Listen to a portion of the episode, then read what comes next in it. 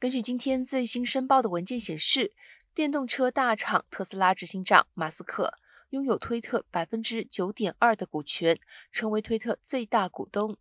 推特股价一度超过百分之二十六，最新暴涨八点八二美元，涨幅达百分之二十二点四四，来到四十八点一三美元。